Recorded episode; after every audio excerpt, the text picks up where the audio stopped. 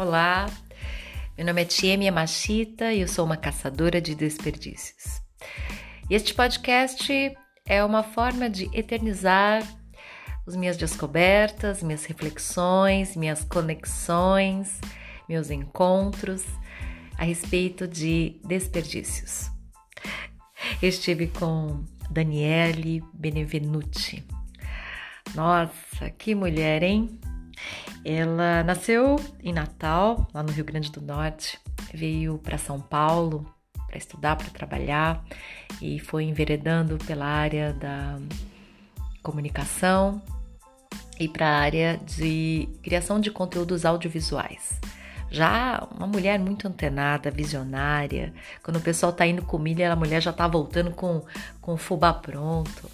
E em algum momento ela já percebeu que a, Educar é comunicar e o audiovisual é uma forma rápida, eficiente e sustentável de transmitir um conteúdo, né? E aí começou a criar conteúdos audiovisuais para educação e trabalhou em grandes projetos, em muitas escolas e lugares que, que estavam tentando ou iniciando a digitalização da educação. É, e foi um papo muito bom porque ela foi, ela ficou interessada, né, é, no Motainai, quando ela soube que eu faria uma apresentação aberta, ela não perdeu a oportunidade e foi lá me conhecer. E no dia do evento tava uma loucura, não tinha como dar a atenção para todas as pessoas, né? E então é, depois do evento, eu mandei um e-mail para ela dizendo que o que ela tinha achado e queria ter uma resposta. Queria ter o parecer dela, né, a respeito de uma mulher que tem tantas informações, é uma estudiosa em metodologias de educação, é uma uma grande estrategista em, em projetos de disseminação do conhecimento através do audiovisual. Ah, eu queria muito saber o que, que ela tinha achado do Motainai, né?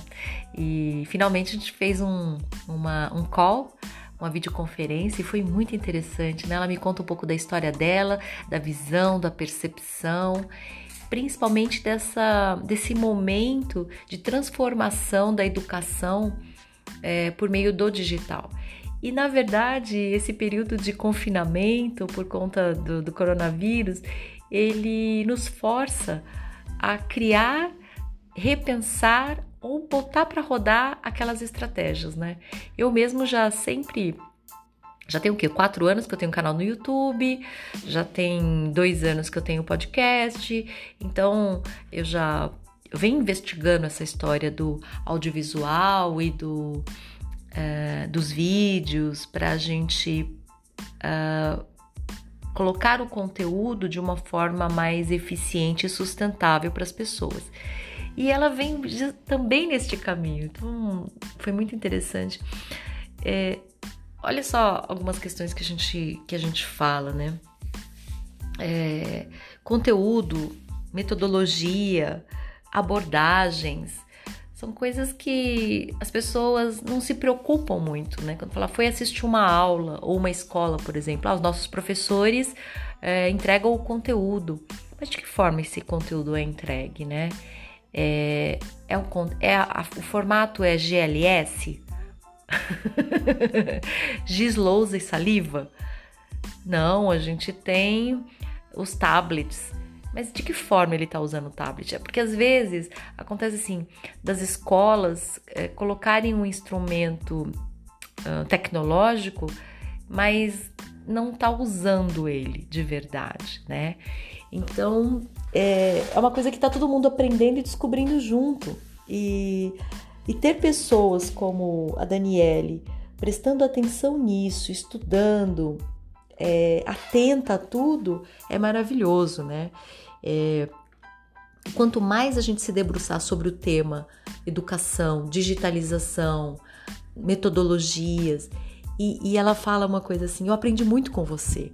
Eu falei, ué, como é que você aprendeu comigo? Ah, eu aprendi, eu tô estudando, eu tô vendo seus vídeos, eu vi como você conduz a palestra, eu vi uh, as estratégias, você ter mandado o e-mail. Então, ela tá muito atenta e ela é a prova concreta do futuro. Como a gente aprende, né? A gente aprende com o outro. E como estrategista, eh, você não tem como esconder uma estratégia. Uma vez que você age de uma forma diferenciada, você já está demonstrando uma estratégia diferente, né? Então, na verdade, para ser uma estrategista, você precisa estar atenta a todos os movimentos e saber decodificar, definir padrões, né? Identificar padrões a partir do que está à tua volta. E, e ela tem isso muito claramente, né? Bastou assim 10 minutos de conversa e já deu para perceber isso e as estrategistas se reconhecem, né? Então é bem interessante. Também a gente falou sobre a importância do autoconhecimento neste caminho, porque a gente só consegue reconhecer no outro aquilo que a gente conhece em, nós mesmos primeiro, né? Então não é muito complicado a gente olhar só para fora e tentar descobrir as coisas no mundo sem olhar para dentro primeiro.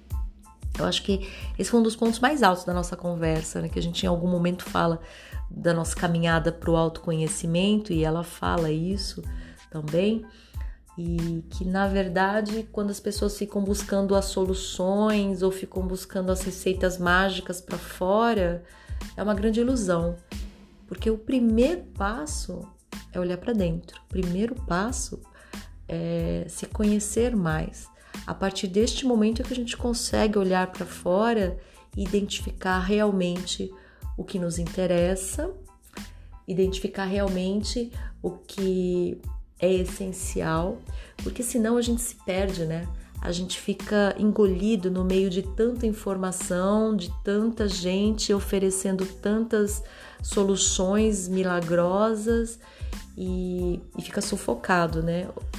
E, e esse olhar para dentro. Bom, é, eu pedi para ela listar 10 desperdícios na educação, ela como uma estrategista aí nessa área.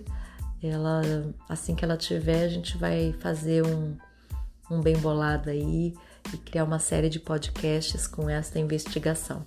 Se você também se interessa por esse assunto, fique ligado. Em breve teremos essas novidades aí. Meu nome é Tia Miyamashita e eu falo sobre Motainai.